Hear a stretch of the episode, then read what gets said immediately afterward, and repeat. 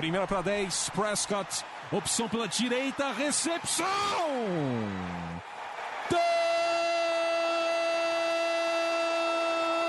Touchdown! Bryce Butler! O Dallas Cowboys com uma sequência doutrinadora. Oito jardas, aí o Dez Bryant rasgando pela esquerda para entrar na endzone, é touchdown! A linha ofensiva do Dallas Cowboys está humilhando. Entrega para o Elliott para endzone, touchdown! Touchdown, Dallas Cowboys! Dak Prescott do comando. Orlando Skendrick com a interceptação que define a vitória do Dallas Cowboys no Sunday Night Football.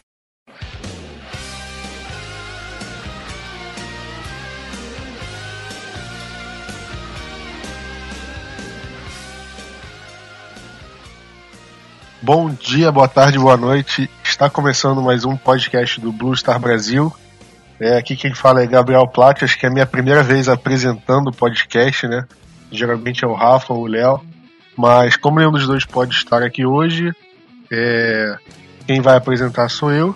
E tenho dois companheiros que estão estreando no podcast, né? É, vou falar primeiro com, com o Diego, dá seu alô aí. Alô galera, um grande abraço aí. Como é que, como é que você acha que o, que o time foi na baia aí? Você acha que muita movimentação, movimentação boa, movimentação ruim? Olha, eu quero dizer para vocês primeiro um, é um prazer estar aí com a turma nesse podcast. Eu eu acho que o, finalmente o Dallas se movimentou de uma forma mais expressiva, na, porque eu, há muito tempo eu vinha cobrando internamente que, que houvesse alguma coisa nesse sentido de, de melhoria efetiva de uma trade legal. Eu, eu achei essa situação com a Mari Cooper excelente e estou prevendo um, um, ótimo futuro para ele no, no, no, clube. Beleza. É, nosso outro participante é Guilherme. Dá seu alô aí, se apresenta pra galera. Fala galera, beleza? Meu nome é Guilherme e muito da hora estar aqui no, no podcast. É, geralmente esse começo de podcast eu, eu, falava do Fantasy e tudo mais, só que não sei se vocês jogam, como é que vocês estão no Fantasy? Cara, eu não tô jogando no de vocês, mas eu tenho alguns que eu tô jogando e tô, tô bem. Pô, na liga que eu tô, eu tô bem, eu tô 7-1, tô, tô, liderando a liga. Mas também eu dei sorte, eu peguei o Todd Gurley no, no draft. Então. Eu também. Aí ele contou 30 pontos toda a rodada e ficou mais fácil, mas. Uh, tem algumas, algumas coisas boas que eu peguei, tipo o Tyler Boyd. Uh, e eu peguei a defesa do Cowboys também. Mas aí foi clubismo mesmo. É, felizmente eu também peguei o Gurley e tô numa. naquela situação de você já sabe que se você ficar dependendo de, do Gurley fazer 20 pontos, você vai ganhar, porque ele vai fazer mais que isso, com certeza. Mas falando sobre o Cowboys, cara, é, o que o Diego falou. É, o Cowboys trocou a escolha de primeira rodada pelo Amari Cooper, é, wide receiver do Oakland Raiders, um jogador que, que veio muito badalado pro, pro draft, né? Foi escolhido na quarta escolha geral, a mesma escolha que o Zeke foi selecionado um ano depois. Só que nos últimos dois anos ele estava em baixa. É, acho que somou somou junto com os problemas que o próprio Raiders teve, uma queda de rendimento, o time todo caiu e ele foi junto. Então ele acabou sendo trocado, foi uma escolha de primeira rodada, foi uma escolha alta. Eu acho que a gente tem muito uh, o que discutir assim em relação a se foi uma, é, se foi uma escolha boa, se foi uma escolha ruim. É, eu particularmente acho que foi uma escolha cara, só que por ser um jogador novo assim, eu acho que ele pode render. Mas Guilherme, como é que você acha que o Amari pode impactar no ataque do time? Você acha que ele vai fazer a diferença? Você acha que a diferença é, do Cowboys é, com ele vai ser um impacto grande? Ele vai poder é, levar o time aos playoffs? Ou você acha que, que vai ser a mesma coisa, que o impacto dele não vai ser tão bom assim? Então, eu acho que, primeiramente, foi uma escolha cara, sim. É, foi uma troca bem cara e mesmo considerando a idade dele, ele só tem mais dois anos de contrato. Então, o Cowboys provavelmente vai ter que pagar uma nota para manter ele no, no, elenco se ele for bem, e se ele for mal, foi, um, foi uma péssima troca. É, mas eu acho que ele tem uma capacidade sim de melhorar o ataque, que está precisando de recebedores que se livrem mais, é, se livrem mais rápido da marcação, para poder dar, dar opções para o deck. E, mas assim, eu acho que não é nem esse o maior problema, a maior questão que estava faltando no ataque para ele engrenar. Eu acho que a linha ofensiva estava com muitos problemas, mas acho que esse é o nosso próximo assunto depois. E o, o Cowboys também foi atrás de resolver isso.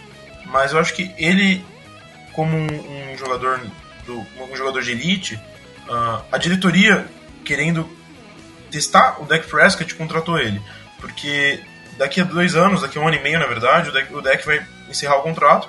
Então, ou ele vai ganhar um mega contrato, um contrato gigantesco que os quarterbacks sempre ganham, de milhões e milhões de dólares, é, ou então ele vai mostrar agora que não tem essa capacidade, mesmo tendo recebedores de elite, mesmo tendo uma OL de elite, e não vai ganhar esse contrato, e aí o Cowboys se poupa de gastar milhões de dólares com um quarterback que seria um bust.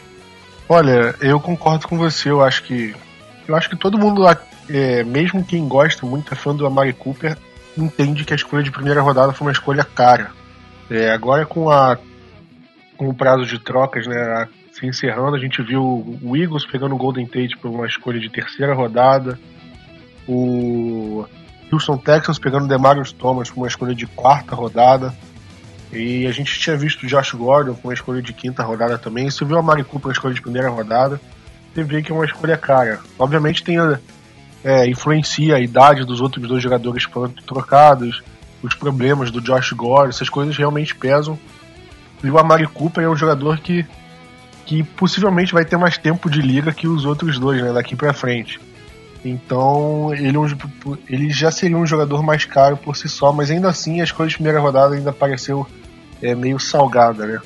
É, no que eu falei no, no Doomsday Podcast, eu vou até deixar linkado aqui no, nesse podcast, no, no, eu falei nele que se você pegar as últimas escolhas de primeira rodada do Cowboys, é, desde, o, desde o Zach Martin, 2014, pega o Zach Martin, o Byron Jones, o Ezekiel Elliott, o Taco e o Van Der Esch, eu acho que eu só trocaria pelo Amari Cooper o Taco Charlton. É, queria ver com vocês o que, que vocês acham, se é realmente assim. E eu acho que essa troca também, eu quero até que vocês comentem, eu acho que essa troca mostra um pouco que a, o, a diretoria está um pouco perdida. Porque eles dispensaram o Des Bryant, porque o 10 como wide receiver 1 é, não estava funcionando, o Cowboys poderia lidar com esse ataque, um ataque mais amigável para o deck, né, deck friendly, é, com, sem ter aquele wide receiver 1, aquele wide receiver com explosão e tudo mais. E a gente viu, principalmente em jogos fora de casa, que isso tá fazendo a diferença contra nosso time, né? Não só nosso, nosso time tá sofrendo por não ter um wide receiver 1, como também tá vendo o wide receiver 1 dos outros times é, acabarem com a gente, né? Que a gente viu o DeAndre Hopkins ganhando o jogo pro Houston Texas contra a gente. É, são coisas que o wide receiver bom faz a diferença. E eu acho que o Jerry Jones ali percebeu que devia estar tá errado, que não estava fazendo a coisa certa e acabou indo atrás do Amari Cooper. É, Diego, o que, que você acha sobre a situação? Olha só, eu concordo parcialmente com, com vocês. Eu acho assim que, que não é fácil uh, contratar um, um wide receiver 1. É muito difícil. Ninguém entrega o wide receiver 1 de 24 anos, de 25 anos ou de 26 anos. Então ele naturalmente vai ter um preço mais alto. É claro que esses últimos ano e meio dele não foram bons, mas não foram bons para ninguém nos Raiders, né? para absolutamente ninguém, principalmente no ataque. Mas ao mesmo tempo que eu vejo ele como um, um futuro para o Dallas, não é simplesmente esse ano e meio pela frente, até um ano e meio caro pela, pela rodada que, que o Cowboys teve que entregar, mas não é tão caro pelo valor, que se a gente for somar os 400 mil dólares desse ano mais 13,900 acho do ano que vem, 14 milhões e pouco para um ano e meio é, é, mais barato que muito jogador que a gente também tinha vontade de contratar. É, eu acho que o que impactar imediatamente ele não vai impactar. Eu infelizmente eu não tenho essa essa perspectiva comigo. Eu acho que o, o ataque todo tá ruim, tá difícil de, de que ele faça uma diferença imediata é, para nós. Acho que ele é uma, que, o, que o Dallas pode, pode ser visto pelo lado do desespero, mas eu acho que mais o Dallas está vendo como ele como uma escolha de primeira rodada, como se tivesse feito uma escolha de primeira rodada e vai apostar no futuro para ele, para bastante tempo. É, Guilherme, você concorda com o Diego ou, ou você discorda? É, então, justamente acho que foi esse um dos pensamentos da diretoria do Cowboys de estar draftando de fato um WR agora porque na, na, na, primeira rodada do ano que vem, do draft, não tem nenhum prospecto que está se destacando mais por enquanto. Então eles entenderam que se tentassem pegar um WR na primeira rodada seria muito cedo, seria gastar um, uma escolha é, com um jogador que não vale tanto assim, e eles viram no Amari Cooper alguma coisa a mais. E até o Jerry Jones falou que o, o, conversou com o técnico do, da universidade do, do Mari Cooper. Então, eles foram atrás de investigar mais, eles foram atrás de saber como é que era essa, a política de trabalho do, do Cooper. E pelo que pelo que estão falando até agora, ele parece que tem, tem uma boa ética de trabalho, parece que ele é esforçado, dedicado. E aquilo que o Diego falou, né? Que ninguém foi bem no Raiders. Ninguém mesmo. O Raiders está um desastre. É, contratou um técnico lendário aí, o, o Gruden, mas continua um desastre. Então, a expectativa é que o Amari Cooper consiga se destacar. Eu acho que a princípio realmente ele não vai fazer aquela grande diferença. Ele tem que se habituar com o time, habituar com o deck, pegar o timing das rotas. Mas depois, talvez mais pro fim da temporada, se o Cowboys conseguir, quem sabe, chegar nos playoffs, talvez ele, nos playoffs ele faça uma boa diferença como um elemento, uma válvula de escape, um, um elemento para chamar a atenção dos marcadores. Eu acho que o que o Cowboys está querendo realmente, é, é, acho que o Diego falou isso, que o Cowboys está querendo mostrar pro deck o que que é, eu acho que pro deck não ter mais desculpa, né? Porque antes o, o 10 estava com problemas e tudo mais, trouxe o Allen Hearns, é, trouxe o Deontay Thompson e trouxe o Tavon Austin para mudar a cara do ataque, né? O estilo de jogo com o Tavon Austin é diferente. Então o deck continua tendo problemas. Eu acho que agora, olha, a gente vai te dar um wide receiver 1. A gente já te deu um jogo corrido ótimo. Estamos com uma linha ofensiva boa. É, eles demitiram o, o técnico da linha ofensiva, já vai falar isso daqui a pouquinho. E eu acho que é realmente, olha, é, deck, não tem que não tem desculpa. É, o time está todo arrumado, a defesa está excelente. É, agora ele precisa mostrar trabalho. Se ele tivesse jogando fora de casa, que ele está jogando em casa, eu acho que a gente ninguém aqui estaria cogitando reclamar dele, porque em casa ele está jogando muito bem. Só que o jogo dele fora de casa ele está tendo problemas. Os recebedores estão tendo problemas. E o Amari Cooper eu acho que pode chegar para resolver isso. E eu acho que é aquilo. É, o deck precisa se provar até o fim do, da temporada que vem. Ou eu acho bem difícil que ele que ele renove o contrato. O Jerry Jones, o Stephen Jones, todo mundo tá falando, ah, realmente, não, o deck merece um contrato novo e tudo mais. Mas eu acho que eles não podem simplesmente chegar na imprensa e falar, ah, o deck tá horrível, eu não sei o que, que eu vou fazer com ele, porque vai desmotivar o cara, né? Então é aquilo. Eu acho que eles têm que falar isso, mas acho que lá no fundo eles têm a sensação de que o deck tá passando uma insegurança no momento eu acho que é um jogador que tem a capacidade. A gente viu ele jogando bem em 2016, no começo de 2017.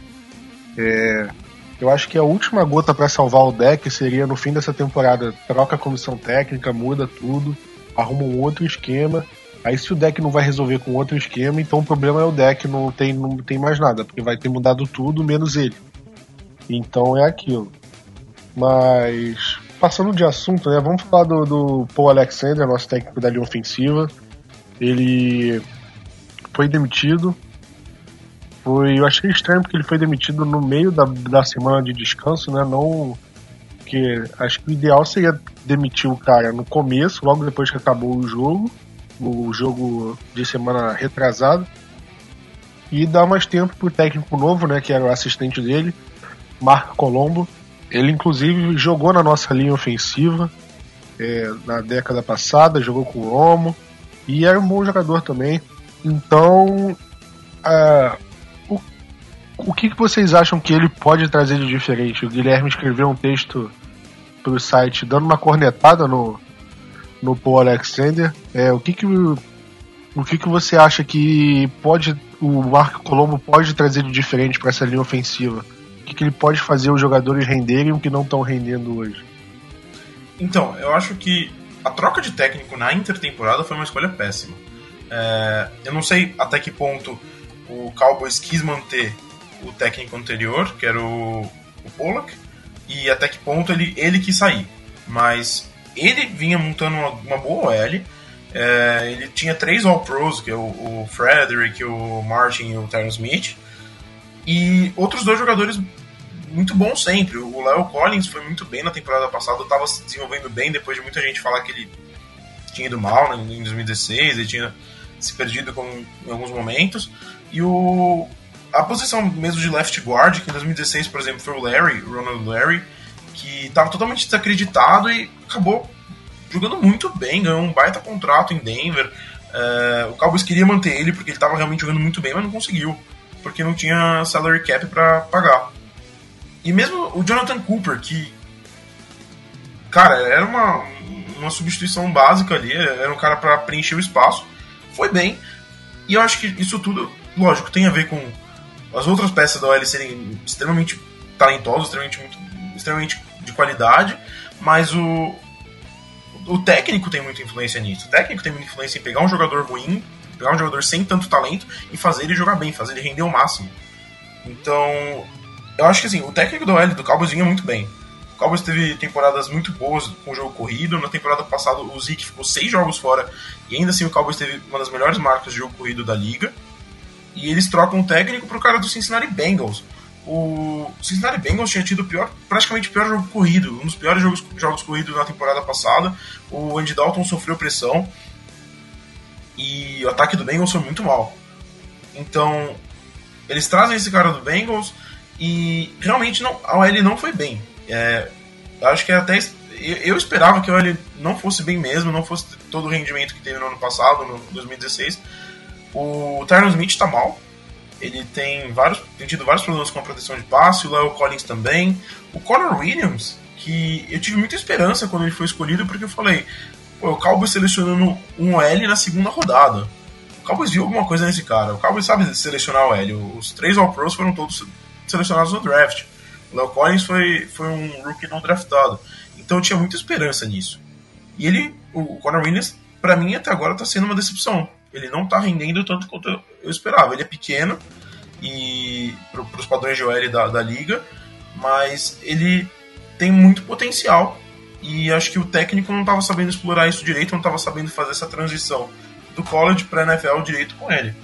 Então eu acho que a mudança de técnico, o Mark Colombo trabalhou com o Frank Pollock na, em 2016, trabalhou com essa, com essa linha nos momentos de mais brilho dela, então, agora ele tem uma boa chance de ajudar a, a linha a voltar aquele ritmo que tinha e voltar a ajudar o Prescott. Inclusive, uma coisa que eu acho que é um grande diferencial né, do Cowboys estar indo tão mal fora de casa é a própria comunicação da linha. O pass protection fora de casa está horrível, horrível. E acho que vem muito da, da questão da comunicação, do, do, jogador conversar com o outro, não conseguir falar por causa da torcida. Não conseguir ser ouvido, na verdade, né, por causa da torcida.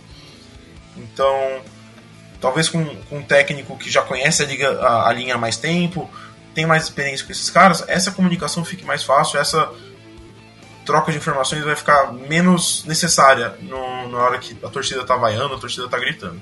Então acho que vai dar uma melhorada boa na linha. Olha, eu concordo em relação ao Paul Alexander. Eu acho que ele era um cara que estava mais de 10 anos no, no Bengals, se eu não me engano, com essa mesma função. E nos últimos anos ele estava caindo de rendimento. É, ele teve um. Ele perdeu alguns jogadores ali na, na Free Agency uns anos atrás. O Whitworth foi pro Rams. Teve um outro jogador também que saiu. Acho que foi pro Vikings, se não me engano. Mas mesmo assim, você via que ele já tava. Não era um cara tão bom assim quanto o Frank Pollock, quanto o Bill Callahan, que foi nosso técnico de OL anterior. Que eu acho que foi inclusive um cara que. Foi o cara que transformou nossa OL da água pro vinho, porque se você visse o Cowboys de 2011, 2012, Você via aquela OL, se, se o, o Romo recebia o snap, quando recebia o snap na mão, né? Se não passava por cima da cabeça dele, já tinha gente em cima dele. E foi a partir de 2013 que a gente viu uma diferença assim na, na linha ofensiva. É, e sobre os técnicos, cara, outro técnico que eu também vejo com problema é o Kellen Moore, técnico de quarterbacks também, porque eu acho que o trabalho dele não está sendo bom. O Dak Prescott, é, não, não tô vendo a evolução que eu gostaria de ver no Dak nesse ano. Ele, ele continuou com os mesmos problemas que eu via no ano passado. Então era uma coisa que ele já. Algumas, alguns erros de leitura que o deck tem, eu acho que ele já deveria não ter mais esse erro, ainda mais para o jogador de, no terceiro ano de liga. E a gente viu na pré-temporada também, tanto o Cooper Rush quanto o, o Mike White não jogando tão bem. Então é óbvio que, pô, o, ali o, o Kellen Moore acabar de assumir, o Mike White é um calouro, mas o Cooper Rush vinha muito bem em pré-temporadas com o Wade Wilson e tudo mais, e de uma, de uma hora para outra ele tem uma queda tão grande de produção.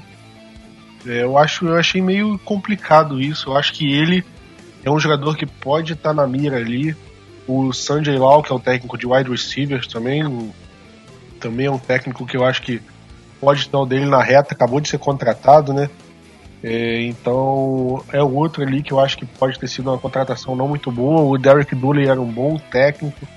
É, acho que a gente só acertou mesmo no Chris Richard, né? Que chegou e eu acho que é um cara que pode muito bem assumir o cargo de coordenador defensivo, até de head coach aí no, no próximo ano ou nos outros, né?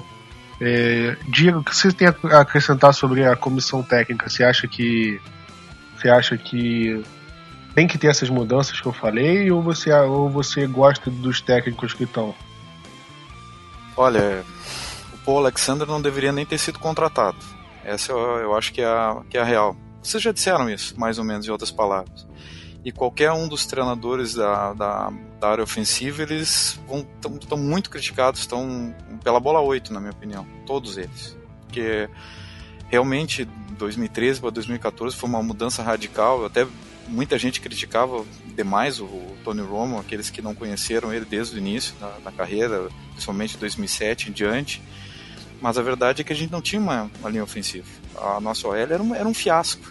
O, tem um jogo, não me lembro de que ano, contra o, contra o Bears, que quase mataram o Romo. E, e tanto que ele se machucou inúmeras vezes, né? muitas delas pela, pela falta de proteção. E, então eu, eu creio que vocês têm razão tanto o Paul Alexander quanto os demais da área ofensiva, eles são, são todos insuficientes. A, a nossa queda de rendimento no, nos quarterbacks é, é, impressionante, é impressionante.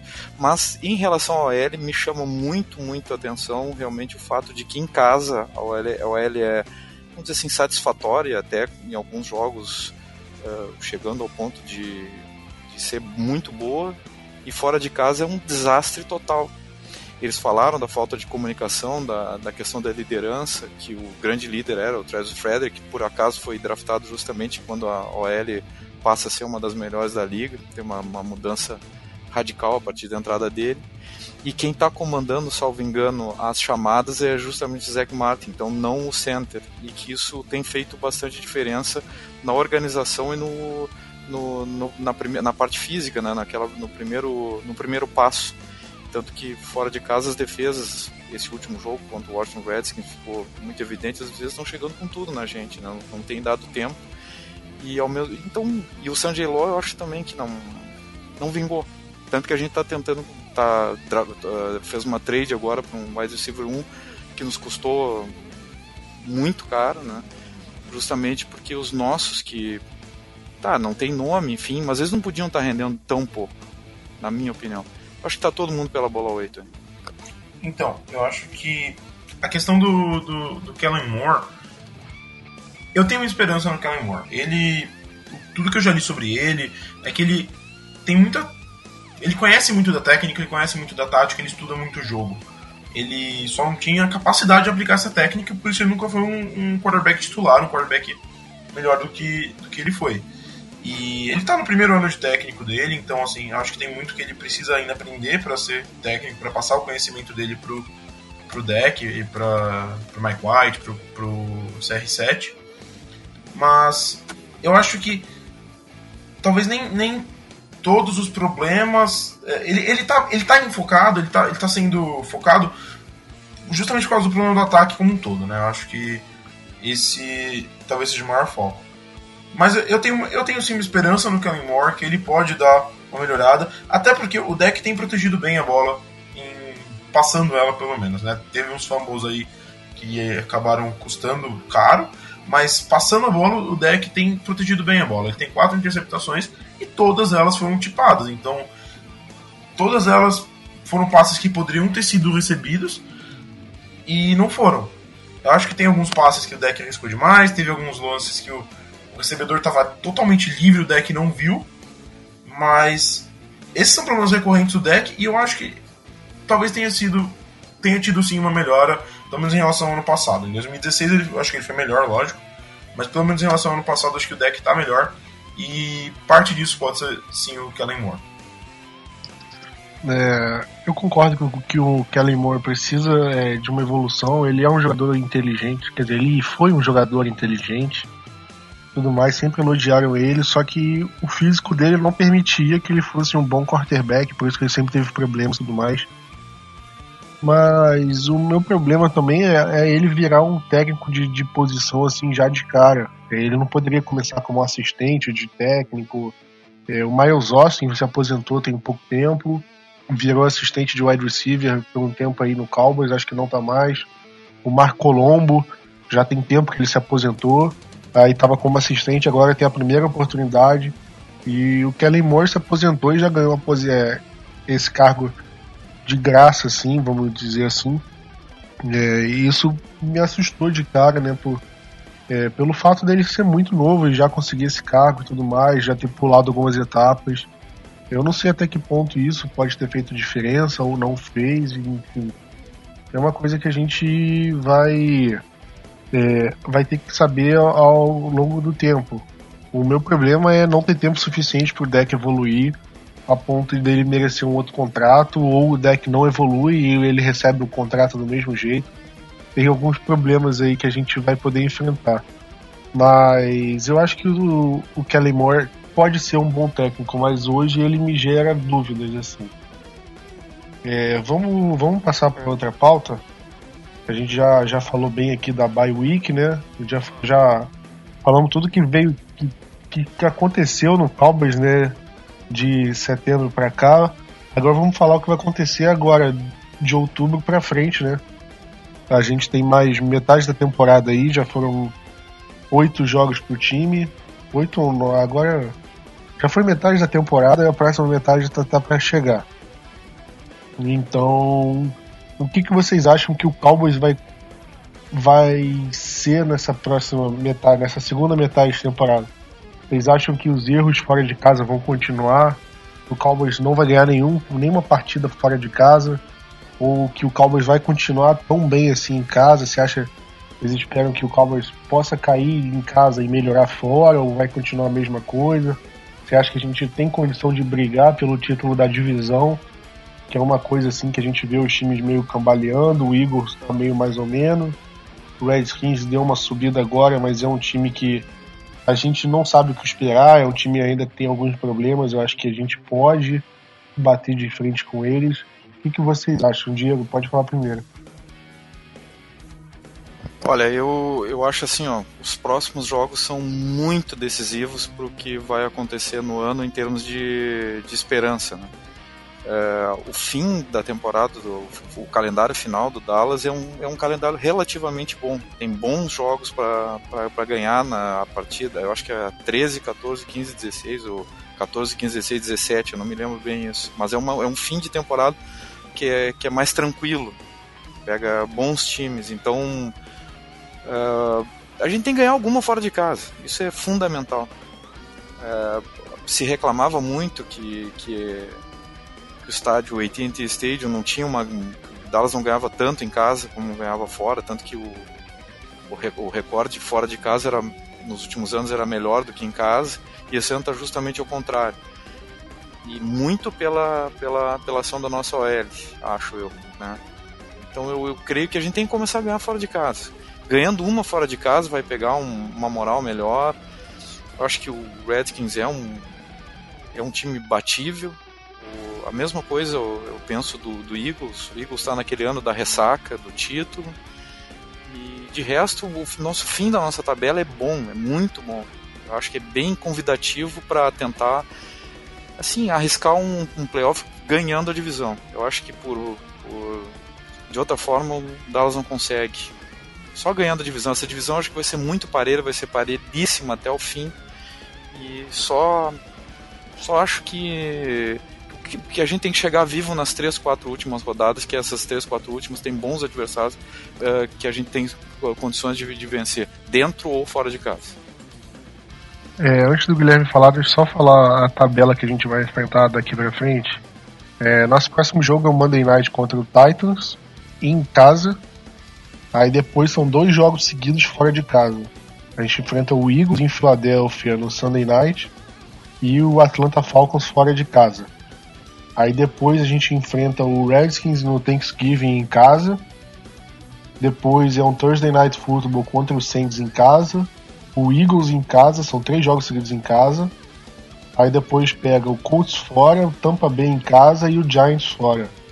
É, como o Diego falou, é, Colts fora, é, Bucks em casa e Giants fora são jogos relativamente mais fáceis. Mas a gente tem Eagles, Eagles fora e Falcons fora vão ser dois jogos bem complicados. E o Redskins em casa é um jogo que a gente pode definir o confronto direto, né? Se o Cowboys estiver com recorde empatado, com o Redskins, mas tiver perdido os dois jogos, a gente vai ficar atrás deles. Então esse é um jogo para tirar a diferença que a gente tem deles. O é, que, que você acha, Guilherme? É, então, eu, eu, acho que com essas mudanças, eu, eu tô com bastante expectativa pro resto da temporada. Eu, eu acho que com essa bye week o Cowboys vai ter um tempo para se ajustar no ataque, vai ter um tempo para melhorar algumas coisas que estão precisando. E de fato, tem alguns jogos aí que são tranquilos. Mas, por exemplo, pega o Saints em casa. Mesmo sendo em casa, o Saints está numa temporada que está voando, a defesa está com o melhor, jogo, melhor defesa terrestre, o ataque também está voando. Então é complicado. E a batalha pela divisão, que concordo com o Diego, eu acho que vai ser o único jeito do Cowboys chegar nos playoffs seria ganhando a divisão. Pro wildcard vai ser muito difícil. A batalha pela divisão é mais com o Redskins mesmo. O Eagles também está meio cambaleando. Então, se o Cowboys quiser vencer a divisão vai ter que batalhar contra o Washington.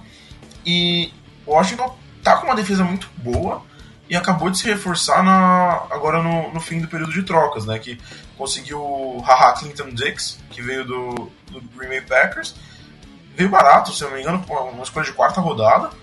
É, então, relativamente barato para um, um, cara bom. Ele, ele é um defensive back bom que até eu, eu gostaria que o Cowboys talvez tivesse draftado ele na época.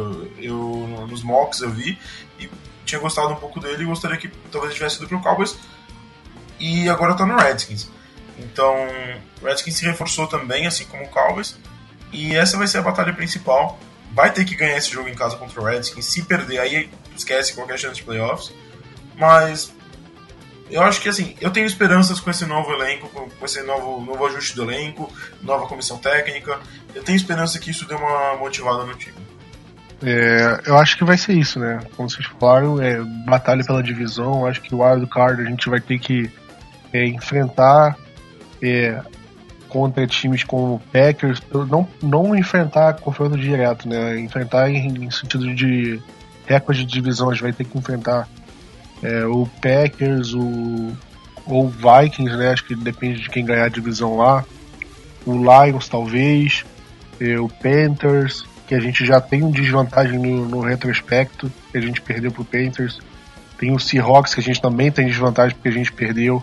Então são times assim que a gente é, ficaria complicado de lutar pelo, pela vaga de wild card, né? É, porque o, o Cowboys pode ganhar a divisão com 9-7. Eu não duvido que o campeão da divisão fique com 9-7, estourando um 10-6. Aí na pro Wild Card, o Cowboys precisa de um 10-6 e talvez nem assim consiga ir para os playoffs, né? Considerando que o time tá com 3-4, o time não pode perder mais dois jogos daqui para frente e ganhar tudo o resto. É uma missão bem mais complicada. Então eu concordo que a briga vai ter que ser pela divisão e vão ser os jogos dentro da divisão que vão fazer a diferença. Vai ter esse jogo contra o Eagles fora de casa, que uma vitória seria maiúscula, né? Vai ter esse jogo contra o Redskins no, no Thanksgiving, que vai ser um jogaço. Enfim, são um monte de coisas aí que a gente. Que, é, que a gente vai ter que esperar o Cowboys realmente se superar para para ganhar, porque na média, assim, eu não vejo esse time, se juntar os jogos em casa e fora, na média, eu não vejo o time com capacidade de, de ganhar a divisão. É, se jogasse o que jogou em casa, ele ganhava. Se jogar o que jogou fora, não ganhava de jeito nenhum, brigava com o Giants na primeira escolha da, do draft.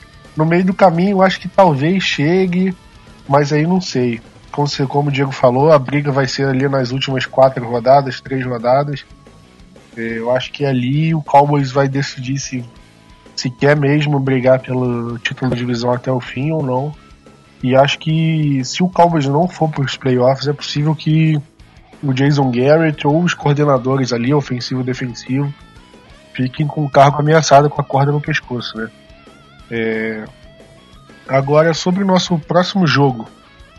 O jogo é contra o Tennessee Titans, Monday Night Football. Já vai estar o horário de verão do Brasil e já vai ter saído o horário de verão dos Estados Unidos. Então, no horário de Brasília, o jogo é 11 horas da noite, 11 h 15 Então vai ser aquele jogo que a gente vai ter que vai ter que meio que madrugar. Quem puder chegar do trabalho cedo, tira um cochilo antes para ver o jogo. É, se puder, acompanhe a gente no Twitter, vai ser muito bom. Mas vai ser, que, vai ser aquele jogo de aguentar a madrugada, né? A gente durou até agora o joguinho 9 horas, acabando meia-noite, agora começa começa a NFL raiz. É, sobre esse jogo, é, Diego, como é que você vê o Cowboys indo nesse jogo? Você acha que vai ser um jogo fácil, um jogo mais tranquilo? Ou você acha que o Cowboys pode ter problema nessa partida? Olha, eu, eu, sinceramente eu posso estar otimista demais, eu estou prevendo uma atropelada do, do, Dallas nesse jogo. Acho que a gente vai ganhar, vai ganhar bem. Tá vindo de uma, uma bye week de grande preparação. O jogo é em casa. Enfim, eu acho que a gente tem um conjunto de fatores. E o, e o Tennessee Titans, embora não esteja uma, uma campanha. Tem uma campanha muito irregular, né? Não é uma campanha ruim, mas é uma campanha irregular. O ataque é, é, não anda, né? Como, parece o nosso ataque fora de casa é um ataque também que dentro e fora de casa não anda. A gente tem que se aproveitar disso. Eu acho que a, a nossa linha de defesa ali, o front seven também vai estar um pouco mais descansado, vai poder chegar melhor no, no Mariota. E eu, sinceramente, eu estou com uma, uma, expectativa excelente para esse jogo. Excelente e, e, quem sabe, assim, imaginem nós, se o Amari Cooper faz um, dois touchdowns e já cai nas graças da torcida com a camisa 19 de repente até a gente embale por conta disso. Porque eu acho que ele, embora eu não ache que ele vai ser um fator imediato, quem sabe? Por que não? Né? Eu, eu prefiro ainda que, que, o, que o, o fator de impacto dele para esse jogo seja que o Zeke volte a jogar melhor. Tenha mais de 100 jardas corridas, ou quem sabe 100 jardas combinadas, porque sem ele o Dallas não consegue ganhar. Eu acho que não. Mas eu prevejo, vou, vou apostar alto, acho que vai ser uma atropelada. É, Guilherme, o que, que, você acha? Você concorda com o Diego? Então, eu concordo com o Diego. É, o Cowboys tem todas as ferramentas que precisa para realmente atropelar Tennessee e fazer desse jogo uma vitória até que tranquila em casa. O, olhando pro, pro jogo do Tennessee, o ataque tem, tem. O ataque do Titans parece ter algumas ferramentas que funcionariam. O Mariota tem potencial, o Corey Davis foi uma escolha número 5 geral no, no ano passado, o, o, recebedor. A OL já teve momentos bons. Tem o Derrick Henry que também parecia ser um grande running back e não está produzindo nada. Inclusive foi o maior bust do meu fantasy. Então, o, o, o próprio ataque passado do, do, Tennessee é um dos piores da liga. É o 31 com só 5 touchdowns. E só está na frente do Bills, que é uma bagunça. Então, eu acho que o Cowboys pode se aproveitar disso, a defesa pode brilhar novamente, pode forçar o Titans a, sei lá, fazer menos de 10 pontos. Então, e o, o problema talvez seja mais no ataque. O Tennessee tem uma defesa boa, tem o Jorel Casey, que é um excelente DL, tem o Kevin Byard, que foi um dos melhores defensive backs da liga no ano passado, liderou a liga em interceptações.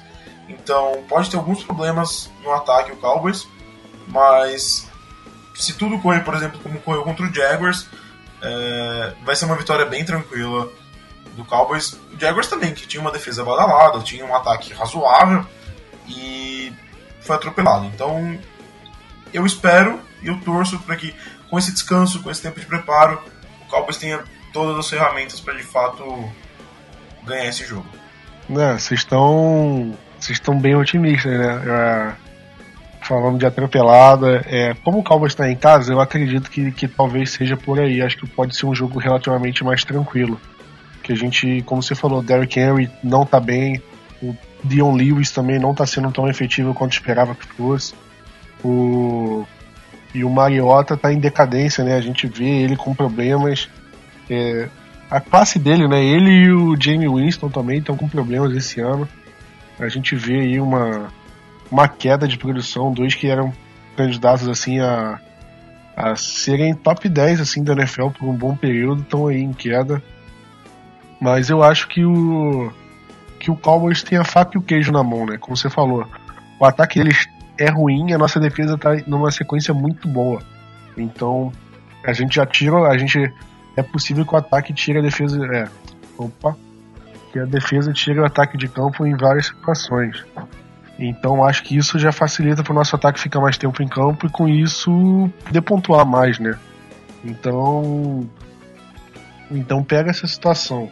Aí a gente vê por mais que o ataque mais criativo dentro de casa, a gente já vê uma situação é, mais favorável pra gente. Eu, eu não sei se vai ser um placar elástico ou não, mas eu acredito que seja um que seja um jogo mais tranquilo pra gente. Eu acho que pode ser um jogo que a gente fique na frente o tempo inteiro, não seja tão ameaçado, mas não vai ser se vai ser aquele tipo de jogo que no último quarto o Cooper Rush vai estar tá, vai tá sob comando porque o jogo já acabou. Sobre sobre a nossa defesa, se eles acham que a defesa vai conseguir forçar turnovers, porque é uma situação que a nossa defesa está muito bem, mas em relação a, a, forçar turnover, ela não está conseguindo. Você acha que com o Mariota é, o time pode conseguir uma interceptação ou um fumble? O que, que você acha, Guilherme? Então, eu acho que o Mariota não tem cuidado tão bem assim da bola essa temporada e nem na, na carreira dele ele não tem esse histórico de cuidar bem da bola. E o Cowboys só tem dois turnovers forçados, só tem duas interceptações, desculpa, forçadas nessa temporada. É, e as duas surgiram em situações que o Cowboys estava empatado contra o Houston Texans ou na frente, é, que foi contra o Jaguars, se eu não me engano. E nessas situações também foram passes ruins. Então a defesa do, do, do Cowboys está precisando arranjar algum jeito de gerar turnovers. Nos últimos anos também foi muito assim, era bend but don't break, sabe? Era não, não vamos deixar eles pontuarem, e realmente a defesa do Cowboys, apesar de ter em outros anos ter sido bem pior, ela evitava que o adversário pontuasse muitas vezes e mas ela não conseguia gerar turnovers, o que acaba complicando, eventualmente você vai acabar tomando ponto. Mas se o, ataque conseguir umas boas campanhas, se conseguir colocar o Cowboys uma, duas posses na frente, vai forçar a Tennessee a tentar passar mais a bola, vai forçar a Tennessee a ter um jogo mais previsível, e isso vai facilitar bastante para a defesa conseguir uma interceptação. O Byron Jones está jogando muito essa temporada e acho que ele tem. Ele está merecendo a interceptação dele, ele que não. Se eu não me engano, acho que ele tem uma ou duas interceptações na carreira, tendo que, sendo que uma delas foi uma Hail Mary contra o Brown, sabe? Isso nem conta. E.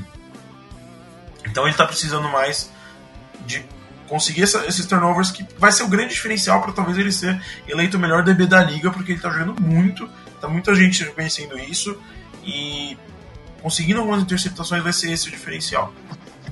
É, eu concordo aí sobre o Byron Jones, jogador que ele está sendo exaltado de forma muito tímida, assim, né? Porque ele está anulando os adversários, só que não consegue turnovers, então não é muito falado. A gente, a gente por ver o jogo do Calvo, a gente vê, cara, o Byron Jones está jogando muito.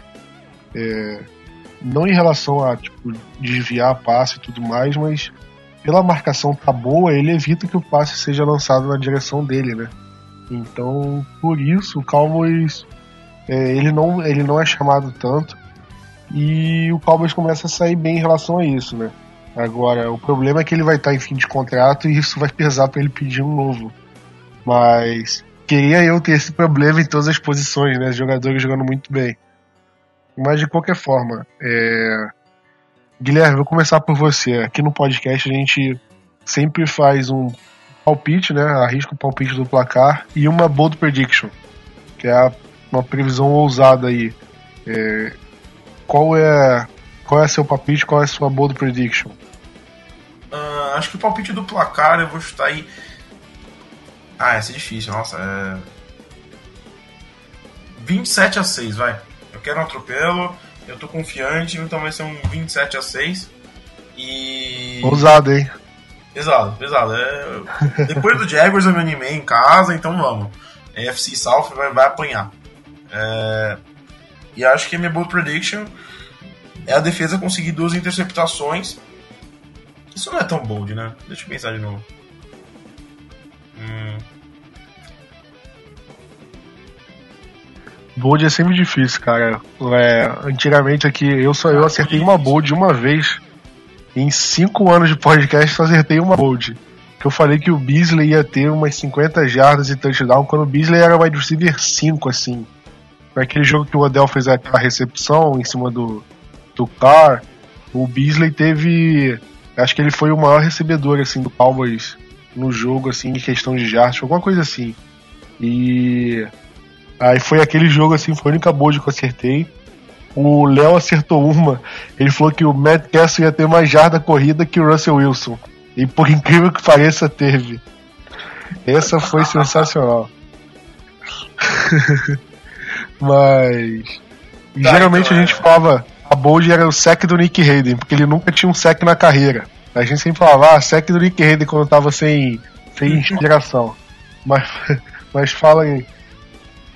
Ah, eu acho que a minha bold prediction é, é uma pick six do Byron Jones, porque realmente é aquilo que eu falei, ele tá jogando muito bem e falta ele conseguir uma interceptação. Eu acho que o Mariota não cuida o suficiente bem da bola, tem uns passes muito questionáveis e vai ser esse o jogo pro Byron Jones conseguir se livrar desse estigma de não ter, intercepta não ter muitas interceptações na carreira, não, não ter, e a defesa do Cowboys não ter pontuado até agora na temporada. Diego, você, o que, que você acha? Bold e palpite. Olha só, eu, eu vou arriscar um placar de 38 a 9. Tá? Também eu tô bem otimista. Sinceramente, eu tô muito otimista. E creio que a minha bold prediction é, é em relação ao sexo. Eu acho que o Dallas vai ter mais de 6 sacks, 6 ou 7 sacks. Sendo deles dois strip sacks. E bem dividido, mas que o David Irving vai, vai brilhar. Se jogar, vai brilhar eu tô, eu tô com, essa, com essa impressão e ele vai fazer uma diferença tremenda naquele interior da linha que tá, tá, tá precisando melhorar. Acho que, que essa galera da, da, da DL vai, vai chegar descansada nesse jogo e vai brilhar muito nesse jogo, não vai deixar sequer o, o Titans mover as correntes. Só pra cereja do bolo da sua bold, de quem vão ser os strip sacks? Os dois do David Irving. Essa, essa é boa, hein? Essa bold é boa. Bem ousada. Mas. O que eu vou falar, o. A minha vai ser. Eu vou botar uma bold bem ousada. O que o Amari Cooper vai ter de jarda recebida, o Mariota não vai ter de jarda lançada. Eu acho que o. Que o, que o Amari Cooper vai ter umas 150 jardas o touchdown, touchdown eu, eu deixo a, a margem da Bud. E o Mariota vai ter umas 130 jardas por aí passadas. E então, minha, meu palpite, eu acho que vai ser um 27 a 27 a 7. Vou apostar numa redenção assim no final do jogo. Acho que o jogo vai ficar meio apertado, meio esquisito mas no fim do terceiro quarto no último, e no último quarto o time deslancha. É... Vocês querem falar alguma coisa? O podcast está chegando ao fim. Vocês querem é, fazer um agradecimento, é, divulgar os seus textos na página? Vocês têm espaço liberado aí, se vocês quiserem. Diego, Diego pode começar agora. Cara, eu só queria, na real, deixar um abraço para toda a turma. A gente conversa é, diariamente ali no, no WhatsApp, mas agora fazendo esse podcast aí, obrigado pelo convite também. Uh, pra galera ler, Eu sempre fui um leitor do Blue Star Brasil desde antes, quando ainda era o nome anterior. Acho sensacional o site e eu acho que a galera tem que, tem que se ligar nele. É, Guilherme, quer deixar algum, alguma mensagem? É, ah, queria agradecer, foi, foi legal fazer esse primeiro podcast. Queria compartilhar um pouco do meu sofrimento de torcedor, porque o Cowboys não ganhou duas seguidas, não perdeu duas seguidas até agora, então assim, cada semana é um humor diferente, né? Porque o Cowboys perde uma, uma, um jogo feio e a gente fica triste, fica bravo, fica xingando todo mundo. Aí na rodada seguinte ganha o jogo ganha, e ganha bem, então a gente sai comemorando, a gente fala, pô, esse time agora vai, tal pessoa jogou muito bem, e o humor fica bom o resto da semana. E tá essa alternância aí, então tá, tá bem sofrido o Cowboys esse ano. Mas. E de novo, agora a gente viu umas mudanças, então já tá todo mundo feliz, já tá todo mundo animado com a expectativa. Então eu queria compartilhar o sofrimento e. Olha lá depois, a, a se quiserem, dá, dá, uma olhadinha lá no texto que eu, que eu escrevi sobre a, a OL. Começou como uma notícia e depois virou uma cornetada, porque eu já tava. É, desde o começo do ano eu já tava bravo com essa troca de técnico, então dá uma olhadinha lá que eu acho que ficou bem legal. É, para fechar aqui, eu queria comentar. É, eu fui, eu tava no jogo né, contra o Texans e contra o Jaguars.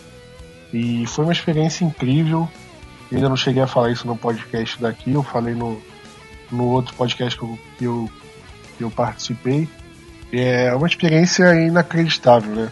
Se você um dia, se você tiver a oportunidade de ir, se tiver o dinheiro de ir e ficar na dúvida, será que eu vou ou não, a minha recomendação é vai. Vai que você não vai se arrepender, é uma, é uma oportunidade única, assim, na, na vida, eu me emocionei lá dentro do estádio, é uma coisa incrível. É, ainda fiquei mais feliz ainda com a vitória no, em Dallas, em Houston eu vi a derrota, né, mas foi apertada. Mas somente a experiência ali de você ver o jogo, de você poder torcer ali, de você gritar para poder fazer diferença na hora da, da terceira descida. Aquelas coisas ali são, são impagáveis. Então, quem tiver a chance, eu no. Eu consegui fazer o tour do The Star, encontrei os jogadores lá. Eu vou escrever um texto no, no site falando um pouco dessa história. É, encontrei lá, falei com o Garrett.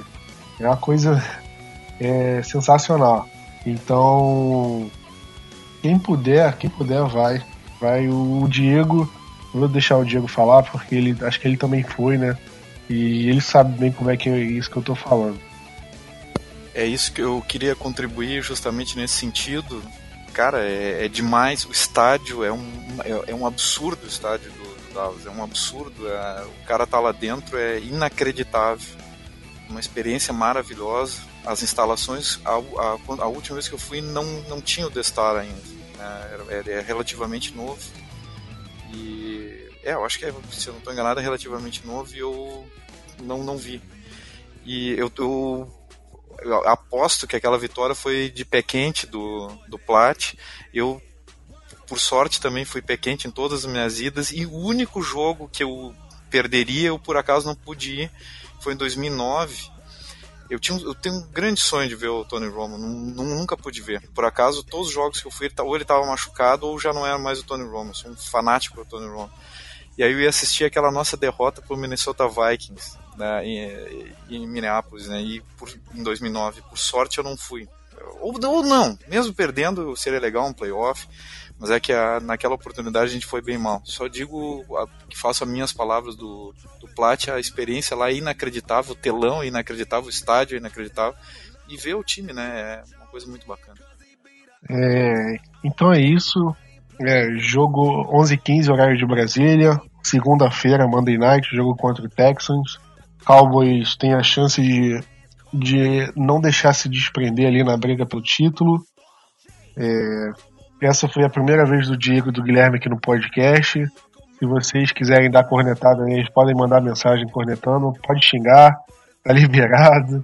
Se quiser me xingar, primeira vez que eu tô apresentando um podcast, pode xingar também, não tem problema. Só, só não fala da minha mãezinha aí, porque senão vai ficar complicado. Mas se quiser, se quiser, dar, se quiser uma crítica construtiva, alguma opinião, não tem problema não. É, a gente vai ficando por aqui. É, Guilherme quer falar alguma coisa? Ah, só queria agradecer mesmo, foi bem legal fazer, fazer parte dessa experiência aí. E espero que possa participar em próximos podcasts aí. Se quiserem criticar, estou sempre aberto para ouvir. Então, valeu aí, galera. Então, então é isso aí, galera. Valeu, até a próxima.